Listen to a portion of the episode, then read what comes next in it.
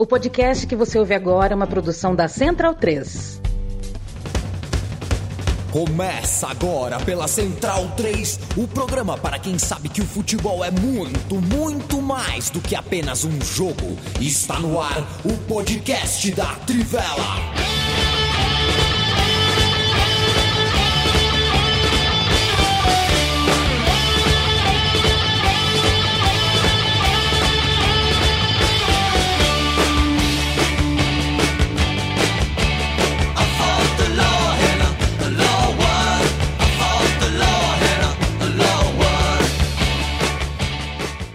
Bem-vindo e bem-vinda, amiga e amigo da Central 3 e da Trivela. Hoje, olha, é, eu, eu, queria fazer o cabeçalho perfeito e por muito tempo esperei por esse momento é, de fazer um bonito cabeçalho onde no fim eu tivesse que falar o que vou falar agora. Hoje, noite de 7 de fevereiro, é, não para mim. Eu aqui é, precisamente no meu Faustão aqui, 0 horas e 31 minutos do dia 8 para mim.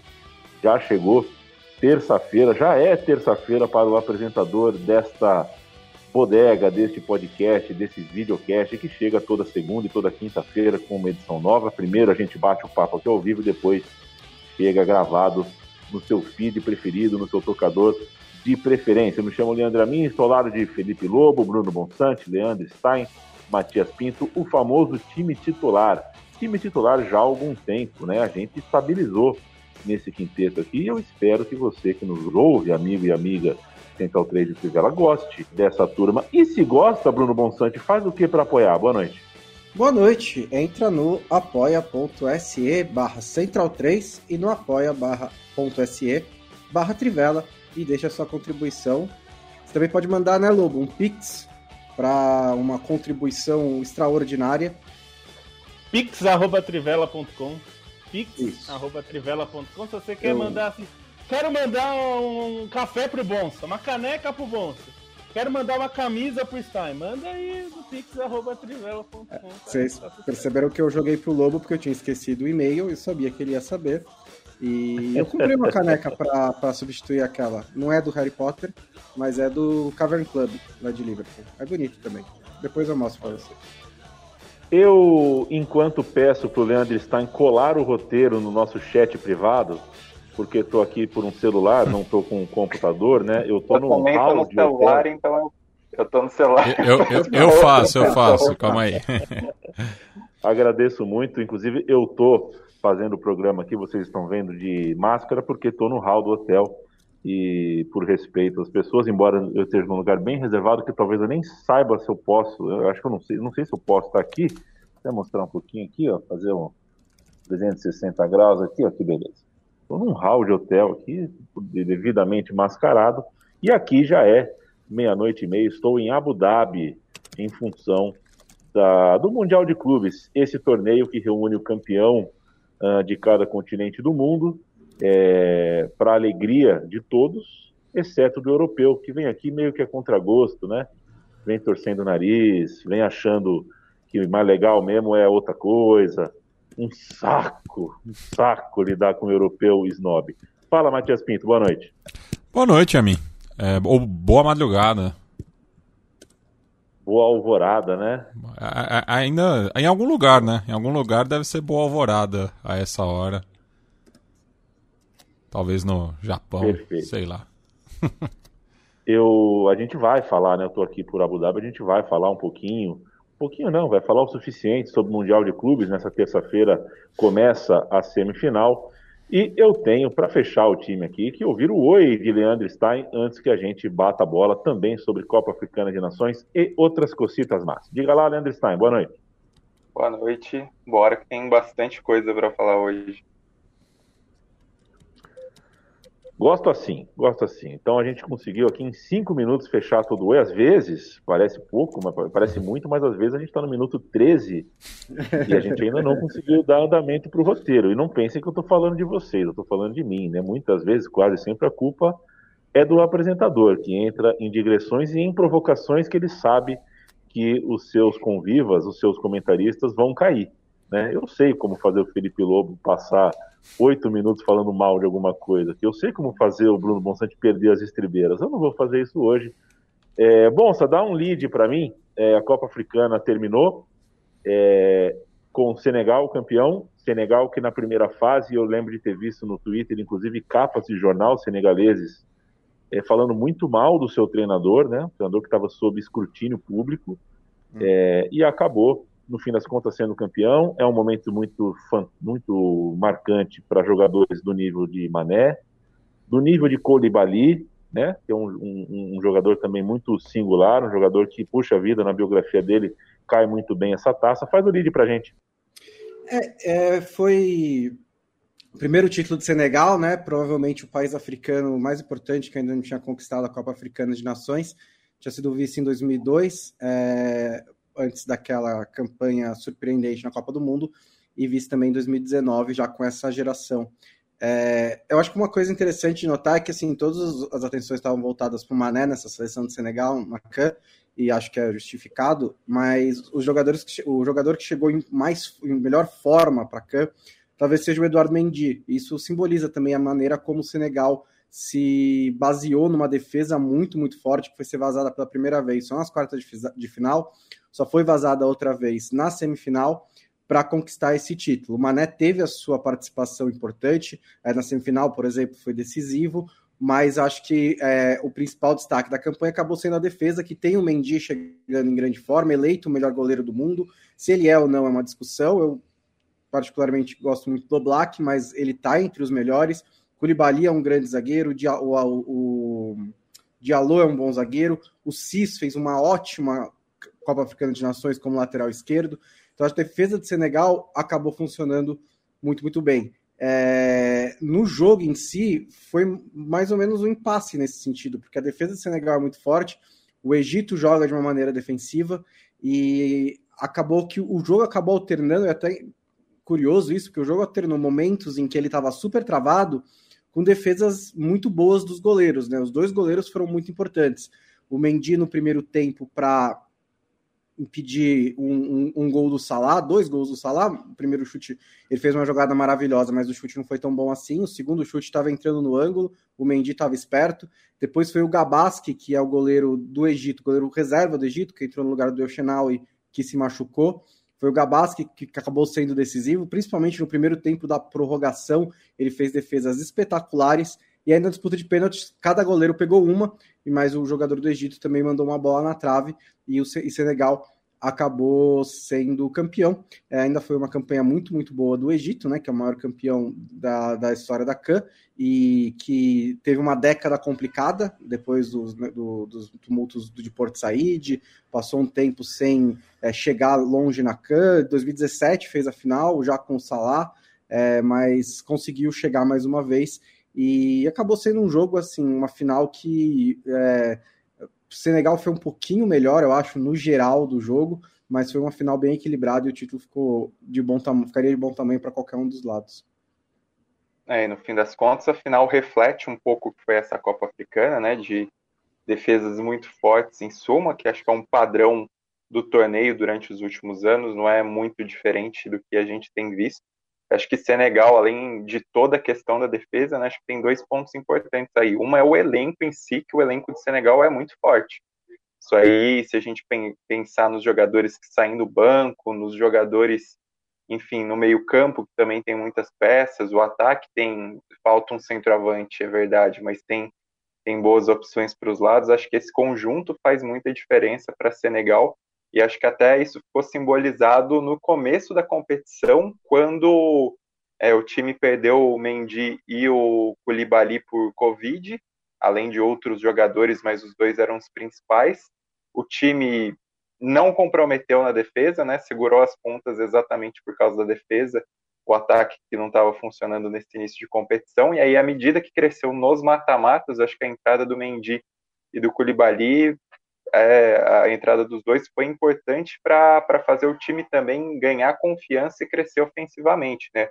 Até acho que o, o prêmio de melhor jogador pro Mané está em boas mãos, porque o Mané realmente é, fez boas partidas, mas se fosse para eu escolher, eu escolheria o Koulibaly, porque fez uma competição extraordinária na defesa, acho que no nível que a gente está acostumado a vê-lo no Napoli, foi assim, o supra-sumo do Mendy, e a maneira como ele acelerou o jogo de Senegal muitas vezes, ajudou nessa construção. Ontem até eu fui ver os dados, ele é o jogador de linha com mais lançamentos nessa Copa Africana, ele só perde é, no total para o Ananá, que é um goleiro que, enfim, faz muitas reposições longas. Então, acho que esse dado é muito impressionante e mostra também como o Senegal, acho que como conjunto é uma seleção muito forte, acho que o favoritismo estava claro desde o início, no começo eu achava Senegal e, e Argélia um, um, passo à frente, Senegal mais pelo conjunto e Argélia pela bola que vinha apresentando, e Senegal se provou na competição, né, preciso ponderar também que acabou tendo um caminho mais fácil, digamos assim, mas isso não é culpa da equipe, os mata-matas proporcionaram, uma cheia de surpresas acabou proporcionando. O Egito teve um caminho muito mais duro de prorrogações e de lesões, mas na final acho que ficou claro também como o Senegal foi superior, poderia ter construído o resultado se não fosse Gabas, e essa vitória acaba sendo merecida também por acho que pela representatividade de Senegal em si, né? Pensando que Senegal, à medida que foi tendo suas grandes gerações, sempre deu um salto é, em relação a, a, o que fazia nas competições. Ainda faltava um título de Copa Africana e esse título veio agora numa uma história muito legal no fim das contas. Né? O, o Matias, falando em história legal, é, eu queria é, é, ouvir um pouco de você sobre essa questão.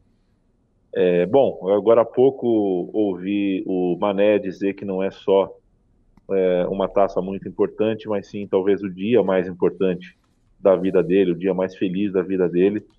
É, e a gente tem que dar, a gente tem que olhar, né, quando começa, quando termina, enquanto acontece, e entre uma competição e outra, a gente tem que olhar as particularidades que envolvem uh, um jogador de futebol que vem da África, né? Tem dinâmicas muito particulares. Uh, as do sul-americano que vai passar a vida na Europa é, já são uh, diferentes, já demandam alguma atenção da gente, mas os do africanos, uh, né, até pela falta de informação que a Europa faz questão de ter a respeito deles, uh, enquanto sociedade, né, é, é, claro que na hora de falar de futebol, isso também é colocado de lado, a, a tentativa é sempre de diminuir, desmerecer, tentar fazer com que é, seja um, um, um desperdício por parte desses jogadores quando eles mostram orgulho, quando eles fazem questão, batem pé, e tentam jogar a Copa Africana de Nações.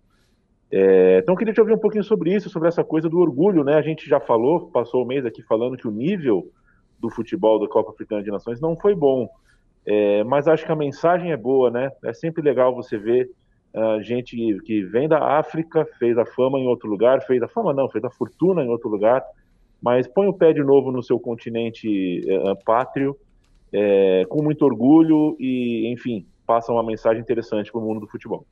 É, a, a CAN, eu sempre falo isso, né, do, dos torneios é, de seleções continentais, eu acho que é o que tem o simbolismo mais forte, né, porque se você pensar que na primeira edição, em 1957, só tinham três seleções, é, já que é, eram os únicos países independentes à época, né, Egito, Etiópia e Sudão, e é uma competição que, assim que o tempo vai passando, vai aumentando o número de seleções por conta do processo de independência e descolonização em África. É, é uma coisa é, muito impactante, né? Ainda mais Senegal, que é, que é um país que tem uma identidade local muito forte, né? O próprio é, mote do Teranga traz bastante isso, né? Que é, é, é, um estado de espírito do senegalês, né? E assim muito se fala do, do Mendy, né? E que é, é um cara é, nascido na França, é, de pai senegalês e mãe guineense, né? Ele até chegou a, a, a atuar em alguns. É, é o contrário, perdão. É, ele até chegou a atuar é, em algum.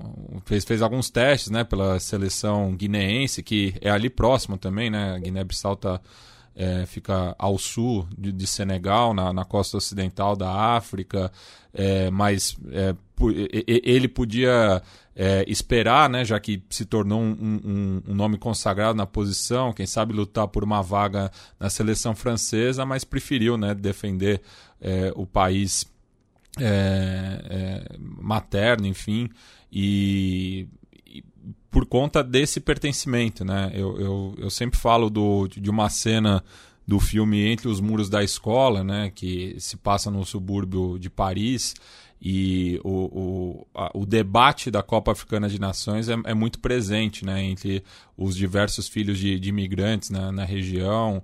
É, a gente vê aqui em São Paulo o envolvimento também da, da, da, comunidade africana, né? claro, de uma maneira mais pontual, no centro, é, ali na região da, das galerias, ou, ou em, em, alguns bairros é, do extremo leste, enfim, que tem uma é, comunidade presente, enfim, mas é, tem essa questão é, muito forte, né? E para o Mané ainda que é, é, é, nascido em Senegal e também fez essa travessia né, é, de chegar ao futebol europeu, se tornar um ídolo consagrado, ter conquistado a Champions League, né, que em, em, em termos de clube hoje é o torneio mais relevante, mas para ele a taça que faltava era a, a da CAN, né, é, ainda mais por conta desses últimos 20 anos né, de, de Senegal aí, é, dessas duas gerações que se encontram a partir do Aliou Cissé, né, que faz esse, essa ponte né, entre a turma de 2002 e essa que surge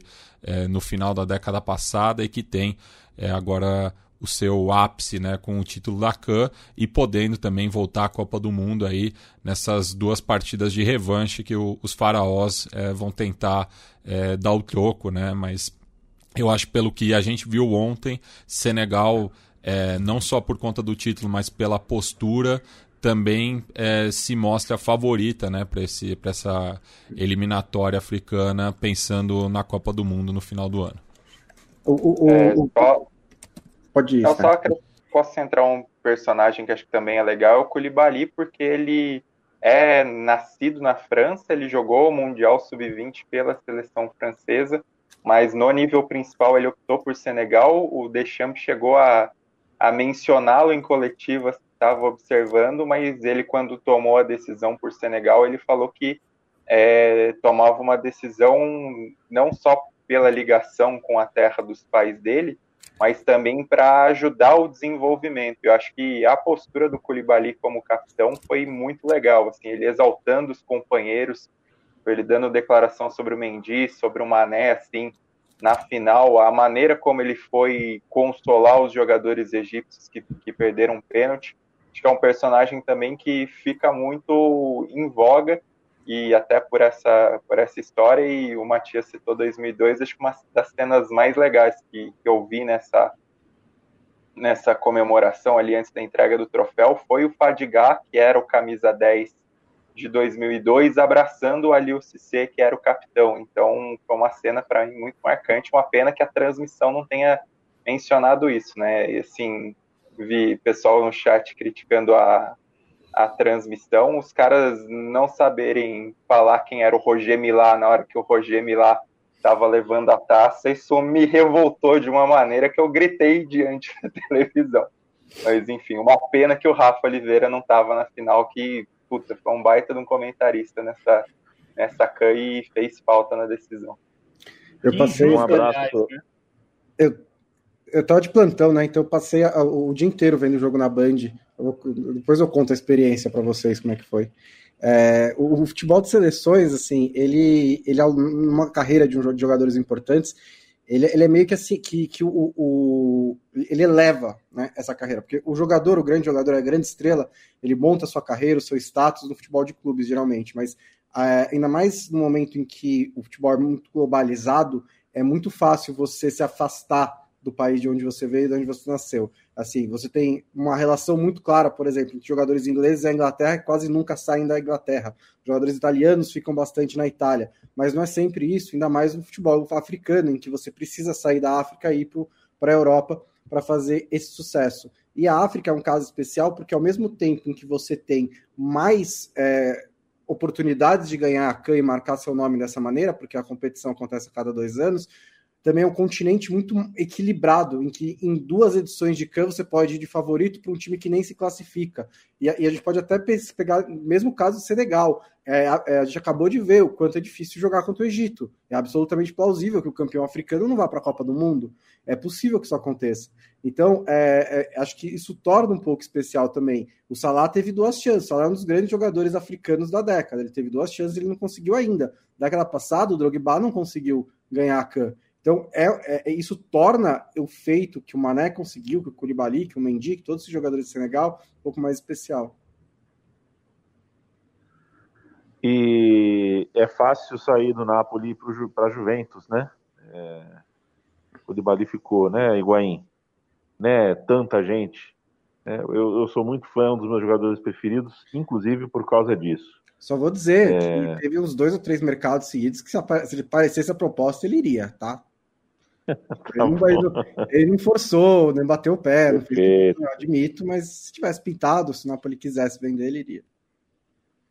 Perfeito. Para a gente fechar a Copa Africana, Lobo, ainda não te ouvi. É, Senegal e Egito, os finalistas dessa Copa Africana, vão se enfrentar daqui a pouquinho, valendo uma vaga para a Copa do Mundo.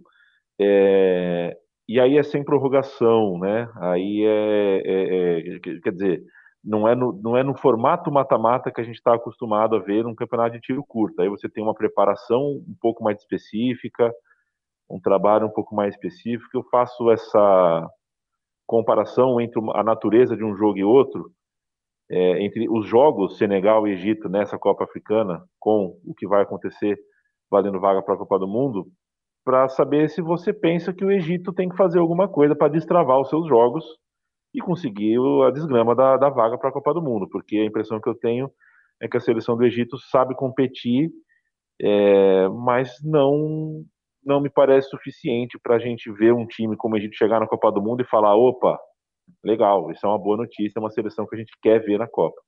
É, é isso. Eu, eu acho que o Egito é um time é, incompleto, é, no sentido de que é um time que consegue competir muito, é muito forte defensivamente na maior parte do tempo. É, teve aí um goleiro que foi um destaque dessa CAN, né? Foi muito bem. É, e tem um craque, cracaço, que é o Salah, talvez um dos melhores, certamente um dos melhores do mundo e talvez até o melhor nesse último ano, né?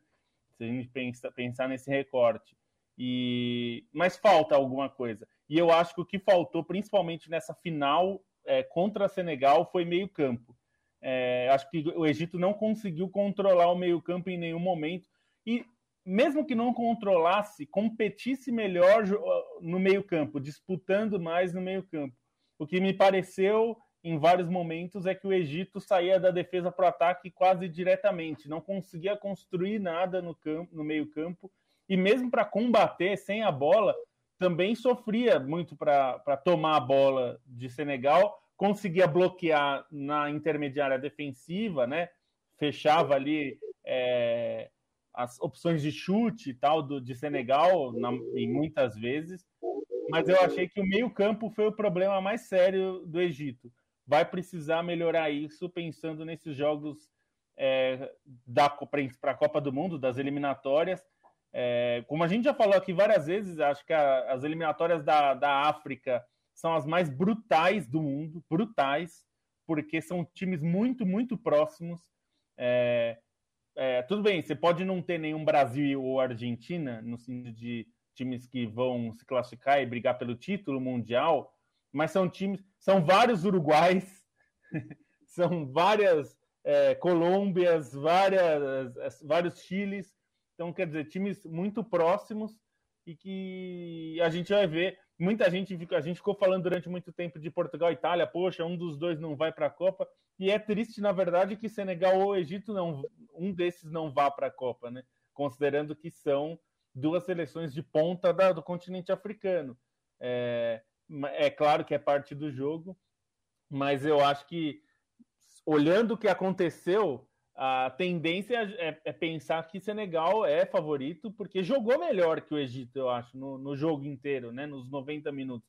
Até acho que o Egito poderia ter vencido, porque o jogo ficou no 0 a 0 Futebol é um jogo de poucos. É, de pontuação baixa, né? é, os gols valem só um, né? Então qualquer, qualquer gol faz muita diferença na maior parte dos jogos. É, mas eu acho que, como um todo, Egito tem que se preocupar, sim, porque eu acho que a atuação de Senegal ficou mais perto de ganhar quase o tempo todo do jogo. É, isso é algo que vai precisar ser corrigido. O Eunene, por exemplo, talvez seja uma figura de meio campo é, que pode contribuir mais. Eu acho que ele foi muito mal em todas as. Assim, ele não apareceu como ele pode aparecer. É, e acho que tem várias figuras ali de, de, do Egito que vão precisar melhorar. Mas é um problema do Carlos Queiroz também, né? Os times do Carlos Queiroz não são exatamente é. conhecidos por terem meio campos que consigam se impor muito. É, isso é um problema. Bom, eu primeiro, antes de passar o olho aqui no bate-papo, no chat de quem está com a gente aqui ao vivo, queria sugerir que a gente faça um manual de redação para os nossos nomes aqui na live, né?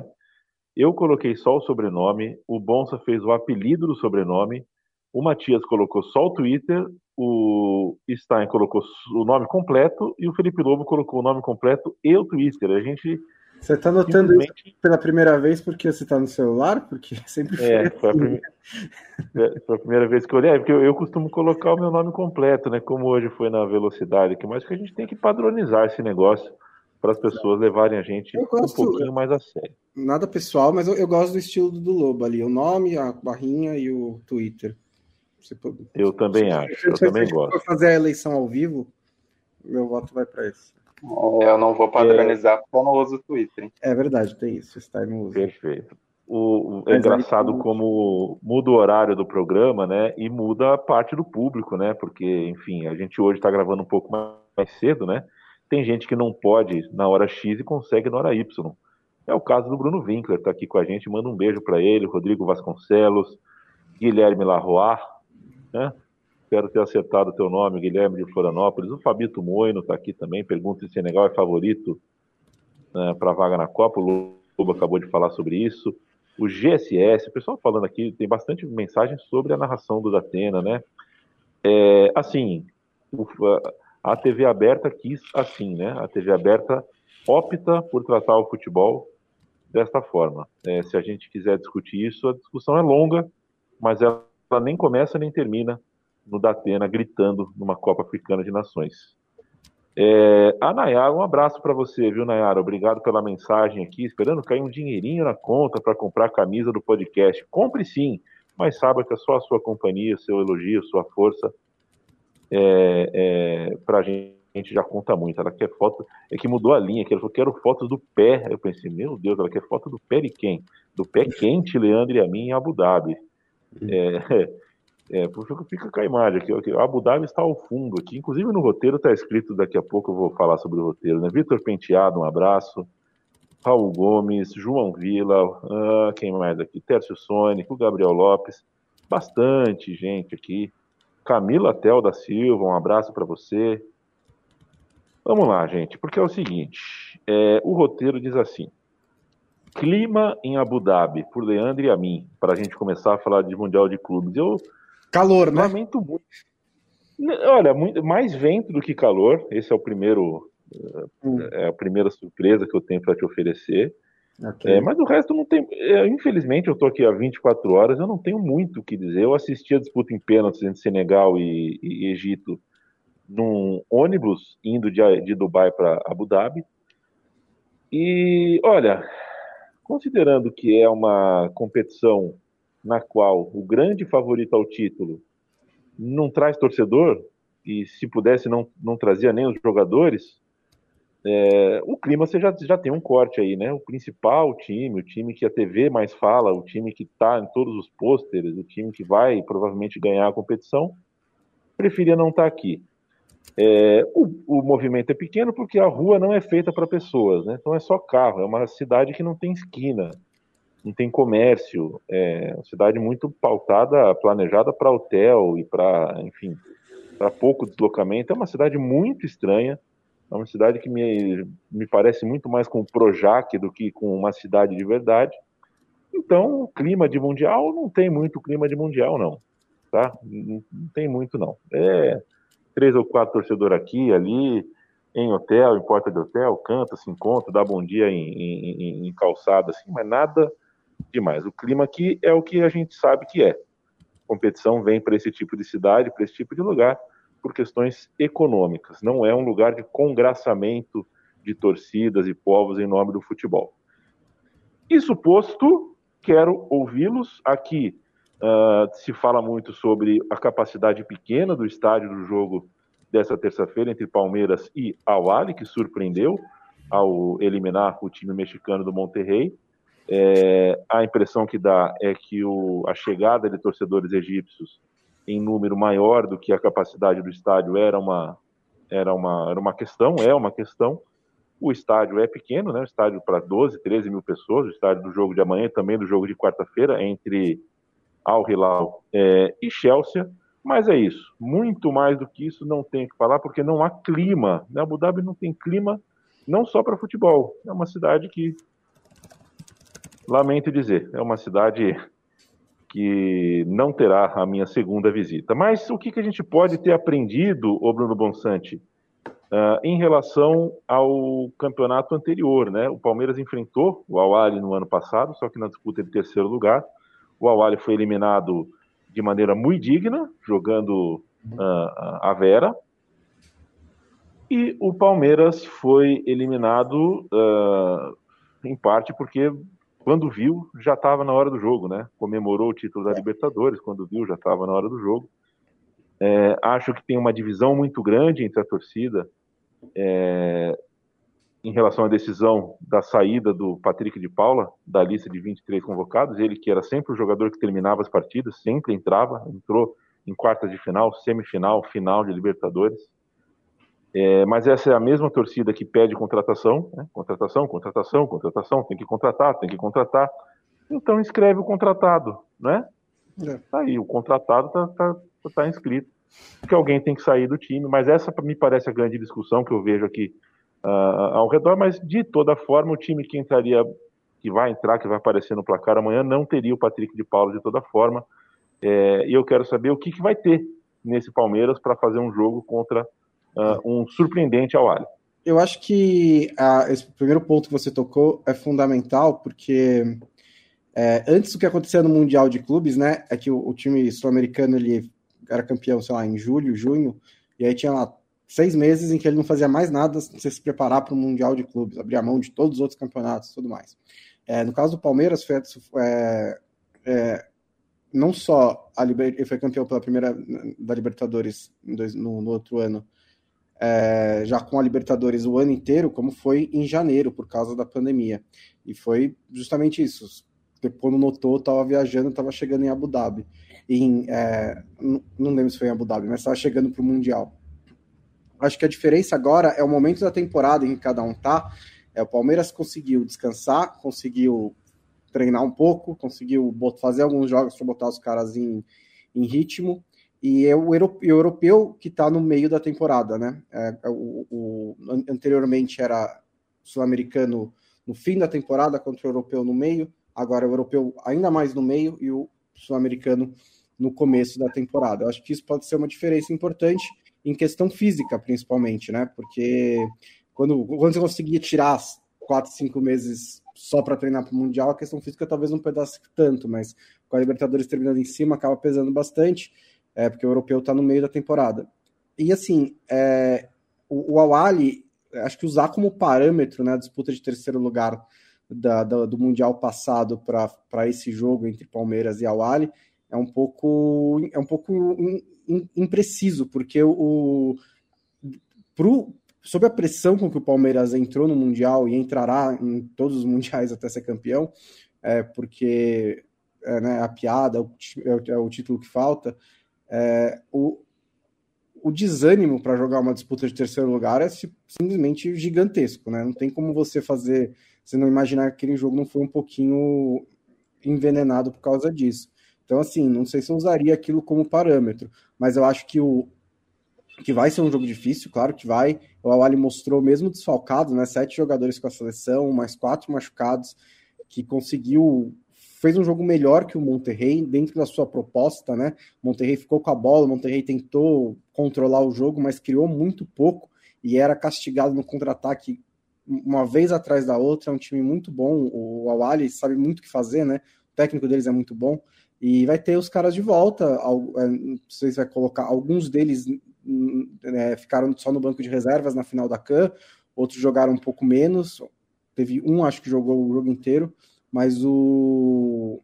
Mas vai ser um jogo que eu, que eu espero bastante dificuldades, mas acho que o Palmeiras está mais preparado para disputar essa partida do que estava na temporada passada.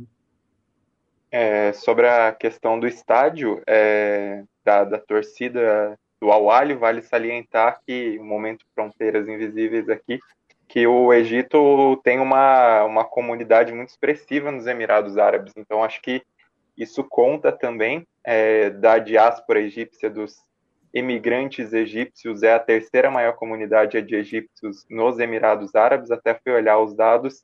É, 7,4% da população dos Emirados Árabes é de etnia egípcia com 11,6% para os emiratenses. Então, sendo que a maioria da população, 78%, é de indianos, paquistaneses e outras populações do, do sul da Ásia. Então, além da questão da proximidade geográfica, da, dos torcedores que saem do Egito, também tem uma comunidade egípcia muito grande nos próprios Emirados Árabes, então acho que isso acaba fazendo a diferença também numa presença massiva da torcida do Awali na competição.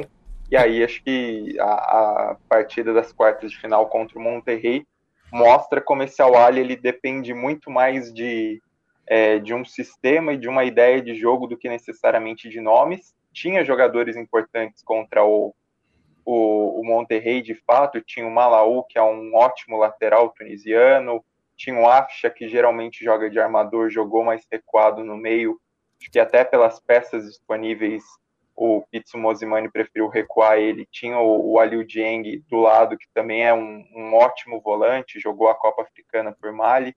É, tinha bons jogadores, mas aí você vê que é um time muito bem treinado, que sabia muito bem o que fazer na proteção e na ligação, tanto que conseguiu criar perigo para construir essa vitória. Até acho que no todo dava para ter um placar melhor, porque o Awali de fato foi mais perigoso contar mesmo as chances desperdiçadas no primeiro tempo.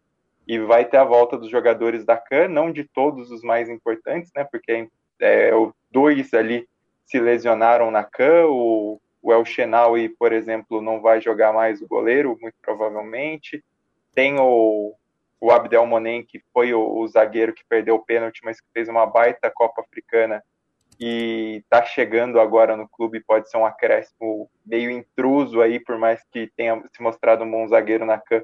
É um cara que está chegando só agora em janeiro no clube, então seria a estreia dele como titular no Mundial, mas é uma equipe que acho que é mais sistema do que necessariamente nomes, e isso ficou claro, né, para lidar com tantos desfalques, sete jogadores na seleção, outros quatro machucados, o Percival, que é um dos principais é, atacantes também ausente, conseguir se portar da maneira como se portou contra o Monterrey, conseguir construir essa vitória com claros méritos, acho que é, é algo é, importante para o Al importante para o Palmeiras também ficar de olho, por mais que seja um time conhecido, e aí você tem o Pizzo Mosimani, que é, agora eu não me lembro quem fez a comparação, mas eu sou de total acordo que o Pizzo Mosimani é, é uma espécie de galhardo do continente africano, por ser um cara no caso, ele já tinha um trabalho excepcional à frente do Mamelodi, do Mamelodi Sundowns, e agora no Awali, com dois anos de trabalho, mais ou menos, um pouco menos, conseguiu conquistar duas edições seguidas da Copa Africana de Nações, é, consegue ter essa expressividade toda no Mundial e consegue mostrar como ele tem qualidade para montar esse time, né? Algo que já tinha sido demonstrado, por exemplo, contra o Bayern de Munique na edição passada, Palmeiras vai ter esse reencontro agora com um time coletivamente muito forte, também graças ao seu treinador. Não sei se o Pizzo Mosimani caberia pro, no o Corinthians está procurando técnico ainda, né? Não sabe quem encontrar. É, eu iria para cima. O Corinthians tem história, né, de, de contratação africana. Depois da CAN 96 foi lá buscar. Pois é. O Matias, é, sem brincadeira com o treinador é, do Awali, mas ele comprou parte daquela antipatia imediata e de curta duração com o público brasileiro, né? É, quando fala algo que, enfim, que coloca o sul-americano em uma condição similar àquela que a gente não gosta de estar quando olha para um europeu, né? É, então a gente tem hierarquia, a gente não está no topo, mas também não está no pé da hierarquia, né? É, a gente por muitos anos foi jogar mundial na Europa em ida e volta, depois em Tóquio, e não queria saber do time africano mesmo, né? De alguma forma, é, o que se tem hoje no Mundial de Clubes é, é, é um pouco da decorrência da, da, da, do desenvolvimento do futebol, que é mais tardio em alguns lugares do que em outros. E o treinador do Awali falou sobre isso, falou que não, tem, não, não existe critério para o sul-americano começar numa fase anterior em relação ao mexicano e ao africano e ao asiático entre outras coisas. Foi uma entrevista uh, uh, apimentada né, do técnico do, do clube egípcio. Mas aí a gente está nessa situação, né? O Mundial de Clubes era ir de volta entre um europeu e um, e um sul-americano, o europeu não quis mais vir para cá. Aí depois foi em Tóquio, o europeu não quis mais ir para Tóquio. Aí foi dois grupos de quatro. Uh, só que aí a FIFA não quis pagar, a empresa que fez a competição quebrou, faliu e a FIFA não quis pagar dois grupos de quatro. É, e a gente tem o formato que tem hoje, e é o formato que dá para você conseguir preencher todo mundo. Eu, depois dessa edição, não sei o que vai ser do Mundial de Clubes, eu acho até que ele vai cair aí num, num, num limbo, não sei né, que tipo de narrativa a gente vai colocar para defender o Mundial de Clubes quando ele for no formato que provavelmente vai ser daqui a um tempo. É, mas queria te ouvir sobre isso, né? Porque, olha só, ele não está totalmente sem razão, né? Se a gente vai fazer um campeonato, é, vamos fazer um campeonato, né? É, que não dá é para a gente fazer é, 3, 4, 5, 10, 15 jogos para, na hora final, aparecer o Chelsea bonitão, chegando atrasado, se olhando no relógio, para ganhar a taça e ir embora. É, e pensando também que é, das duas primeiras vezes é, que se quebrou essa é, hegemonia sul-americana, foram clubes africanos, né? O Mazembe em 2010 e o Raja Casablanca em 2013. Certo que o, o Raja é, jogava como o campeão local, né? Era, representava o país sede, não era o, o campeão continental àquela altura, mas é, mesmo assim representa a África. Então acho que isso poderia ser resolvido é, pensando no, no, numa questão de ranking, talvez, né? De é, fazer, pegar, sei lá, as últimas 10 edições do, do Mundial e ver quem, quem chega mais nas cabeças. Mas o que eu, o que eu imagino, e a mim, até pelo o, o futuro é, próximo aí do, do Mundial de Clubes que se avizinha, é que talvez só role assim um, um, um peneirão é, entre as é, tirando a UEFA as demais cinco confederações continentais para pegar o, o, europeu depois até porque fica essa reclamação por parte é, dos clubes europeus em relação às datas, né? Eles já não querem nem jogar o, o, os bambambam bam, já não querem nem jogar os campeonatos locais, que, que dirá um torneio ainda que tem que fazer essa viagem aí, né? É, foge do do, do, do, do, calendário local, enfim, tem que adiantar jogo, prejudica a preparação na visão deles, é, é, é, é um estorvo né, para pro, os clubes europeus. E pensando assim na, em questão de competitividade, né, é, há 10 anos que o, o campeão não, não, é, não é europeu. Né? O Corinthians em 2012 foi o último não europeu a, a, levantar a taça e desde que esse formato foi adotado, só três é, clubes sul-americanos também fizeram o mesmo, né? São Paulo e Internacional. É, então, é, eu compartilho da, da, da crítica, é, mas acho também que o, o, o Mundial é, tá, tá, tá fadado ao final nesse formato e tem receio, né? Eu gosto muito dessa competição. É, desde, desde lá de trás, né? Na, na época do Intercontinental, acho que é, é, já, já foi mais significativa por conta né, de, do, desse choque né, de, de, de, escolas. Né? Era, era mais é, surpreendente, né? Você não tinha um favoritismo é, tão nítido no, no, começo da competição como é atualmente, mas foi surgindo justamente no segundo, no terceiro escalão essas surpresas, né? E o Alali, é, que é um do, do, do, dos participantes mais frequentes, né, por ser uma potência continental, tem razão em criticar, né, é, essa prevalência para os clubes sul-americanos que não tem sido demonstrada dentro de campo. Então, eu, eu, eu, eu concordo e discordo com ele, porque eu acho que é, esse formato do Mundial ele é meio estranho. Eu acho que se você quiser fazer um campeonato de verdade em que todo mundo joga exatamente o mesmo número de jogos, eu sou super a favor a isso. Eu acho até que não está tão longe. Tem sete integrantes, bota mais um faz parte de final e pronto, acabou. Mas é lógico, aí é uma questão de impor mais uma data ao europeu e ao sul-americano, então não é fácil assim.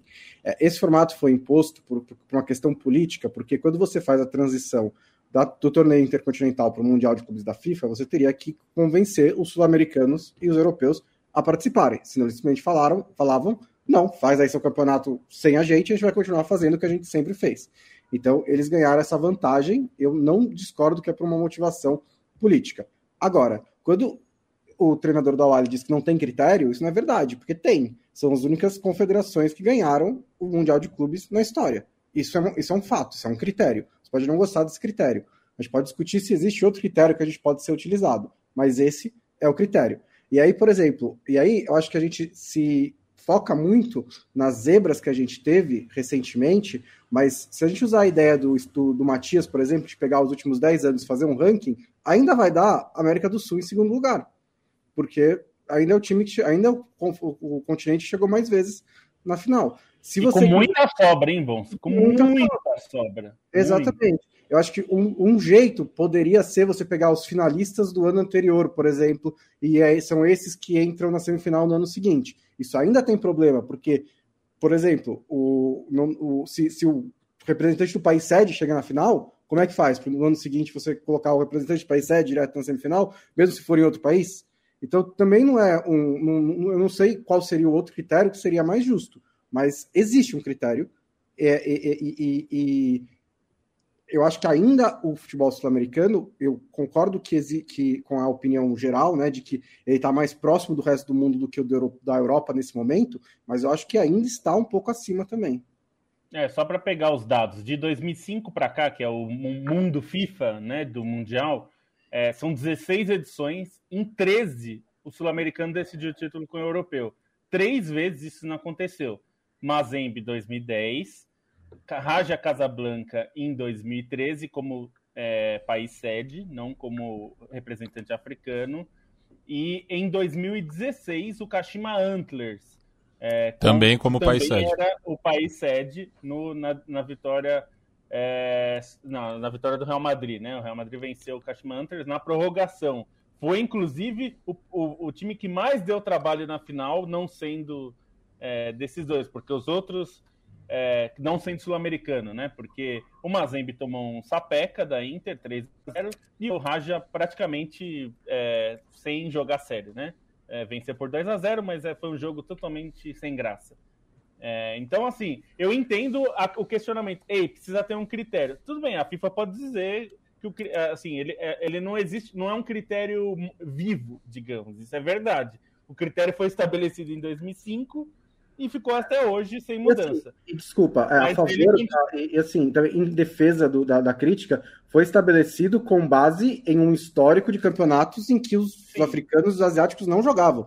Então eles não tiveram a chance de ser campeão. Não, é verdade, mas aí se a, gente pegar, se a gente pegar o ranking de confederações, quais confederações ganharam títulos mundiais de seleção? Porque a gente teria que ter algum critério, né? Também. Se a gente fosse pegar quais. Só tem duas finalistas. Finalistas também, não, não teve nenhum é. finalista fora tem... Comembol e UEFA. É. E tem uma outra é, questão então... que assim, e aí eles entraram no Mundial e embora alguns times façam um bom papel, não mudou né, o cenário de polarização entre América do Sul e europeu. A gente pode discutir as causas disso e o desenvolvimento atrasado do futebol, por que, que eles que, é, que acontece dessa maneira em outros continentes. Não, não estou, estou culpando, mas, assim, é, é uma realidade que, que a América do Sul e a Europa são as principais potências. É, o pessoal lembrou bem nos comentários, teve o Al-Ain e o Tigres, né? Também chegando Ah, às sim, é verdade. finais Recentemente. em 2018, É é, verdade, 2018 é e verdade. São, são mais 2020. recentes. O ano É, passado, eu- né, o Tigres e eu- o Al-Ain. eu não gosto muito também, do- né? É, time sede.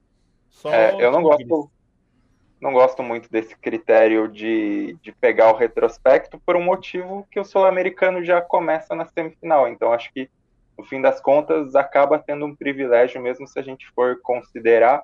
E eu acho que, que é algo que pesa também, que a gente não discute tanto, mas que tem impacto. E aí acho que é uma questão mais de planejamento do que necessariamente de de diferença é a questão da mudança da data da Libertadores, né? Isso aí eu acho que impactou bastante é, no próprio desempenho dos sul-americanos é, no Mundial, chegando um pouco mais em cima. Você vê, por exemplo, o que aconteceu contra, com o River Plate quando foi eliminado em, em 2018, estava num clima totalmente diferente.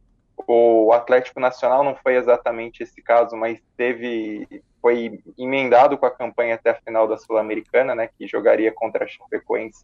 Também acho que teve esse desgaste. Acho que um, um ponto também para essa queda dos sul-americanos, que nem sempre é argumentado, é a questão do planejamento do time, de, dessa questão de desgaste de final de temporada. Parece que o time joga toda a carga em final de Libertadores, e aí quando chega no Mundial já está num, num, passo, num, num descompasso, né, para para acabar enfrentando. Acho que é até um pouco o que aconteceu com o Palmeiras de uma maneira é, mais intensa em 2021, por ser uma temporada totalmente atípica, arrastada até o início do ano. Dessa vez vai ser diferente pelo momento, né? Por algo que, que o Yamin já, já citou no começo. Mas acho que até nessa, nesse impacto do desempenho tem, tem essa questão de mudança de calendário em si. É, então, só para. Só para corrigir o número, são 16 edições, e aí são cinco vezes que teve não sul-americano na final, sempre tem o europeu, e, e 11 né, é, que teve o sul-americano na final. 33%. A também, é, a pergunta foi. O Diego Emanuel mandou aqui essa pergunta sobre essa questão toda. É, Boa. Pergunta se ele tinha razão. Beijo pro Diego. Stein, todos vocês sabem, mas o Leandro Stein certamente sabe melhor é a alegria que eu tô de ver o Awali ao vivo, viu, Stein? Fique sabendo disso, que eu, eu sei muito bem, né? Eu compartilho uh, com o Stein um apreço muito grande por esse clube egípcio, o clube de maior torcida no mundo, na minha concepção, um dos três maiores times do mundo, maior que Barcelona, maior que Real Madrid, é um time é, realmente que o planeta precisa dele saudável, precisa dele bem, vai ser uma honra vê-lo. Agora, Felipe Lobo, é, você sabe que aqui em Abu Dhabi tem um parque, né? O parque da Ferrari. É, você faz ideia quanto custa para entrar? Ah, não sei, mas deve ser uns bons 200 dólares, né? Pois é, 500 reais para entrar no parque da Ferrari para ver carro velho lá. Tem outras é. coisas, tem bungee jump, tem montanha russa. É, mas, o bom, você sabe, do outro lado da rua, né? De um lado tem o, o parque da Ferrari, do outro lado da rua tem o. É, é, como é que chama? Warner Brothers World, que é nada mais é do que o grande parque da Warner Brothers. Você gastaria seus 500 reais em qual lugar? hum, boa pergunta, hein? Acho que, acho que eu iria no da Warner Brothers. Eu já fui no, no Museu da Ferrari uma vez, na, nos negócios da Ferrari lá na Itália. Eu não tenho tanta vontade assim. Mas assim, é, é, que é uma Itália, cidade, assim? é lá na Itália. é que é uma cidade, é uma cidade que precisa dar, te dar um motivo para ir visitar, né? É por isso que você tá aí. É por isso que É, eles compram essas franquias de parque, essas franquias de coisa, porque senão, quem que vai fazer turismo em Abu Dhabi? Mas, ô, ô Leandro e a mim, uma pergunta muito séria para você. É essa a Abu É. Dhabi que você conhece? Na sexta-feira eu te digo ah, algo diferente. Por enquanto, esta ainda não é a minha Abu Dhabi. Um abraço. Ah, Ai, 50 por 1. Não tá no YouTube o 50 por 1. Esse pior que é capaz de eu encontrar o, o bunda mole aqui, né? Ele deve morar aqui. Deve ter uma casinha aqui. Um abraço pro, pro Gelzeira no cabelo. Ô, gente, eu estou na reta final do programa. Não sei se a gente tem mais alguma coisa a falar sobre Palmeiras e Awali, mas certamente na quinta-feira a gente tem como falar de uma final, provavelmente contra o Chelsea. Se não for contra o Chelsea, a gente tem um grande assunto, né? Que seria finalmente um europeu perdendo antes da final do Mundial de Clubes. Se o finalista for o Awali, linda história, realmente uma façanha esse time chegar na semifinal com tantos desfalques e fica na minha cabeça, né? Enfim, é o conflito que a gente sabe que tem a Copa Africana de Nações uh, uh, esgrima contra a FIFA pela, pelo um pedacinho da agenda, né? Então, o campeão africano teve que jogar Mundial de Clubes sem alguns dos seus principais jogadores. Vai ser uma história muito interessante para a gente conversar. E se for o Palmeiras, evidentemente nós somos brasileiros, falamos em português, 99% do nosso público é brasileiro. É, aí é foco total em conversar sobre o time brasileiro tendo a chance de ser campeão do mundo nesse formato pela última vez. Eu só acho que a, a gente. Pois não. Não, pode bom, falar, bom, pode falar. Não, só ia falar que acho que, que é, é, importante destacar o, o, grande jogo que o Al Hilal fez, né, nas quartas de final, e que ele chega como. Ele chega assim, ele, ele ainda vai ser uma zebra gigantesca se ele ganhar do Chelsea. Acho que é bom deixar isso muito claro, porque também tá começando a achar, ó, fez 6 a 1 e tem uns caras legais vai ser perigoso para o Chelsea, hein? perigoso que qualquer time é, mas não é algo assim é, que realmente preocupa. É, o Al Hilal tem alguns jogadores importantes, é, alguns até de pelo menos vários até de nível europeu, né? Caras que fizeram boas Premier Leagues, fizeram bons campeonatos pelo Porto, gente que, que joga no nível de, de que o Chelsea costuma enfrentar. Tem jogadores também que não são que, que, que não são assim, é, contratados de formas que são importantes. O, o, o Aldalzari é muito bom, o Cano é muito bom. É um time forte. Chelsea ainda é favorito. Apesar de chegar, acho que esse é, um, é um, uma ponderação importante, chegar no Mundial em um momento de baixa na temporada. O Chelsea não está bem nessa, nesse momento. Não está voando, não está é, é com, é, qual que é o verbo que a gente usa mesmo? Convencendo, né, nos jogos em viés de alta. Isso, não está em um viés de alta. Teve uns probleminhas contra o Plymouth Argyle no fim de semana, mesmo tendo usado Que veste verde. Oi? Que veste verde. Que veste verde. Que veste verde, assim, amassou o Plymouth, mas teve que jogar a, a prorrogação para se classificar. É, mas eu ainda acho improvável que o Al Hilal consiga é, eliminar o Chelsea. Mas é, vai, ser, vai ser perigoso, vai ser um jogo interessante de ver. É, aliás, muita, é, muita zebra, né, nesse final de semana de FA Cup, né? Nossa, muita, muita. É, o que eu ia falar de, do, do Al Hilal era sobre o Matheus Pereira, que é um dos principais jogadores e que vale lembrar que no ano passado, já no, no fim da temporada, quando o Chelsea já estava no momento de embalo com o Tuchel, e fez uma partidaça com o West Brom contra o Chelsea, uma vitória por 5 a 2 que eu acho que a derrota mais impactante do Tuchel naquele início do Chelsea, e convenhamos, eu acho que o Al Hilal é melhor do que o West Brom da temporada passada. Hum. Então, acho que é um personagem legal também. É uma boa. Quero mandar um abraço aqui. É, o Vitor o Vitor Penteado é, não, eu fiquei 30 minutos em Dubai, né? Não posso falar, mas não deve ser diferente. É mais ou menos a mesma coisa. Júlio Velasquez. E a mim, você já deu uma nova chance para o picolé caseiro caicó. É ruim. Eu dou chance. Eu, não pensa que eu parei de comer só porque é ruim. É, calor do cacete que faz de Maceió, o, o sorvete é um real. Eu como, mas é ruim. É, o Vitor Penteado disse que a montanha russa da Ferrari é a mais rápida do mundo. Mas só faltava eles falarem que não é, né? é, até aí a Ferrari fala qualquer coisa. É a mais lenta do mundo. Mas o, o, o motor é, é qual? A, a, da Benetton. É, então, saber se a da Benetton é mais veloz. É, para falar que é o mais veloz do mundo, tem que ter um campeonato de construtores de montanha-russa. Nesse momento, é a montanha-russa da Mercedes e da Red Bull também. Ah, perdi aqui. Quem mais aqui? Matheus Cavalcante, boa noite, Cheirol. Tô cheiroso mesmo, viu, Matheus? Um abraço para você. Ah. Quem mais? O, El, o, El, o Heitor Gomes pô, fala sobre a postura europeia, né? É um saco, cara. Eu fico. Eu, tô meio, eu ando de muito bode. Uh, desde, na verdade, é, isso é, é, rebote desde a história da Supercopa Europeia.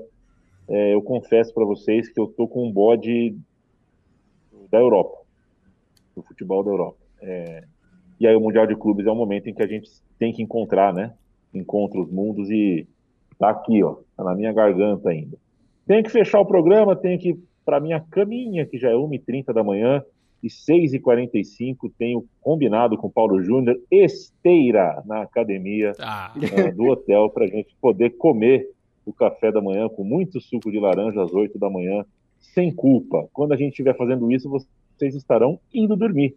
Eu espero, porque vai ser uma da manhã, horário de Brasília. Valeu, Matias. Beijo para você. Tamo junto e estamos juntos também, né, Yamin? No Som das Torcidas, abrindo a décima temporada. Subi agora há pouco o episódio de estreia que a gente fala, né, sobre os 15 anos do Clube Tijuana, né, um clube que é, cresceu quase junto com o Som das Torcidas aí, né? A gente, a Central 3 é dois terços é, de, de, existência do, dos Cholos, né? Clube importante ali da região norte do México. Então convido aí, né, os ouvintes e espectadores da Trivela para dar uma chance para o Som das Torcidas, que começa, né, sua décima temporada, o podcast decano da Central 3. Sempre um prazer, Matias. Som das Torcidas, um podcast em língua portuguesa que começa um ano, uma temporada, contando a história da, da torcida do Tijuana. É... Preciso explicar mais para te convencer a nos ouvir? Valeu, Matias. Rafael Brabo pergunta: Timo Werner ou Rony? Olha, eu acho que o Timo Werner é... não é do nível do Chelsea, mas o Rony também não é. Fico com o Timo Werner. É, José, obrigado, José Pereira. É Superliga, né? Eu chamei de Supercopa aqui, mas é Superliga. O Mário Rolim, é, vou puxar, vou puxar. O problema é que aqui a cerveja é muito cara, né? É 50 reais a cerveja mais comum aqui. Pois é, então eu só consigo cantar essas coisas quando eu tô depois da sexta cerveja. Isso não vai acontecer, porque, enfim, não há dinheiro para isso. Júlio Velasquez, um abraço. Ah, parará, parará, pam, pam. É isso aí. Ô, Leandro Stein, beijo para você, companheiro. Até quinta-feira. Beijo, até quinta. E fica a recomendação aqui da Corner que Boa. chegou para a gente desse mês aqui. Inclusive um texto meu que o pessoal talvez tenha lido na Trivela, mas foi para a Corner também sobre o Pandev. Então fica a recomendação também. Ajudem outros trabalhos independentes sobre futebol e a Corner é um ótimo trabalho para quem gosta de uma leitura mais densa. Valeu, abraço. Valeu, São José, ganhando mais uma no fim de semana. Vamos que vamos. Aparentemente, uh, teremos motivos para otimismo nas próximas semanas. Uh, Felipe Lobo, um beijo. O roteiro falava um pouquinho sobre resultados do fim de semana na Europa. É, né, o Giroud, muito bem. É, o Barcelona, bem.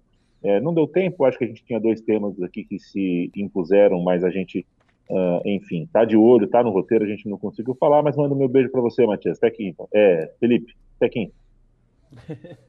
até quinta-feira, deixar o destaque que o Milan venceu a Inter e aí encostou. E agora Milan e, Milan e Napoli estão a um ponto da Inter. A disputa pelo título completamente aberta lá na Itália. E Série A bem interessante, assim, a, a, até dois anos, né? Atrás a gente ouvia que, né, ah, a Série A é chatíssima, sempre a gente já sabe quem vai ganhar antes. Nos últimos dois anos não tem sido assim, então fica aí é, convite para acompanhar, que é a melhor liga do futebol europeu neste momento. Até aqui. É isso. E agora posso falar, Lobo, muito melhor que os campeonatos estaduais também. Bruno Bonsante, um beijo para você. Bruno Bonsante, um beijo para você, companheiro. É, e me dá uma pincelada aí, como é que foi? É, você sentou no meinho do sofá, assim, sendo que de um lado estava uma cerveja para o Mané e do outro uma cerveja é, para o Salá. Beijo para você, Tequim. Obrigado. Ah, eu tava, tava trabalhando, né? Então foi sem cerveja, mas é, o coração ficou um pouco dividido, sim. Eu é, porque eu, eu, realmente, eu fiquei um pouco emocionado com a cena depois do jogo, né, do, do Mané indo consolar o Salah, é, apesar de que tudo indica que eles não são exatamente super amigos, né, tem alguns atritos de relacionamento entre eles, mas eles são profissionais, eles são companheiros, né, então achei que foi bonita, a, bonito o gesto do Mané. Eu, eu, eu ficava feliz quando eu vi o Mané comemorando eu ficava triste quando eu vi o Salah chorando. Acho que faz parte, né? E vai, ser, vai acontecer isso de novo em março, quando eles disputarem vaga na Copa do Mundo. Talvez a solução seja cada um ficar com uma, né? Faz que nem o Rei Salomão e divide o bebê. Mas foi uma, uma experiência curiosa. E só para dar, só para completar o que antes de ir embora, o que o Matias falou da, da FA Cup, é, teve tanta zebra, velho, porque o Manchester United foi eliminado pelo Middlesbrough, o West Ham foi para prorrogação com o time da sexta divisão, um time da quinta divisão, o Boreham Wood, eliminou o Bournemouth, tá brigando para subir na segunda divisão. E ainda teve o Nottingham Forest, né? O, o, o gigante Nottingham Forest fazendo 4 a 1 sobre o Leicester. A, é... a expressão do Lobo até mudou. é, 4x1 sobre o Leicester, que também é uma grande surpresa. Também o Nottingham Forest está em, boa, tá em boa forma, né? Mas foi um, um resultado muito atípico. Um beijo até quinta-feira. Valeu, gente. É, toda segunda, toda quinta, a gente vem com podcast, mas a Trivela é muito mais do que isso. Trivela.com.br, produção diária, com muita competência, com muita qualidade, com muita categoria, com muita postura e, principalmente, com muita integridade a mais de uh, duas décadas, colocando no ar o que se pensa e o que se apura, sem uh, nunca apelar, sem o caps lock. Né? Assim como aqui a gente não grita, é, lá a gente não tenta ganhar pelo grito, não. Lá a gente ganha uh, fazendo o que tem que ser feito nessa profissão tão dura. E visite nossa cozinha também, central3.com.br. Estamos aqui segunda, estamos aqui quinta. Você nos segue nas redes sociais, pode nos seguir no, no, no Twitter, menos o Leandro Stein, que não usa o dito cujo, pelo menos oficialmente. Valeu, gente. Alguém, tira até a máscara. Um beijo.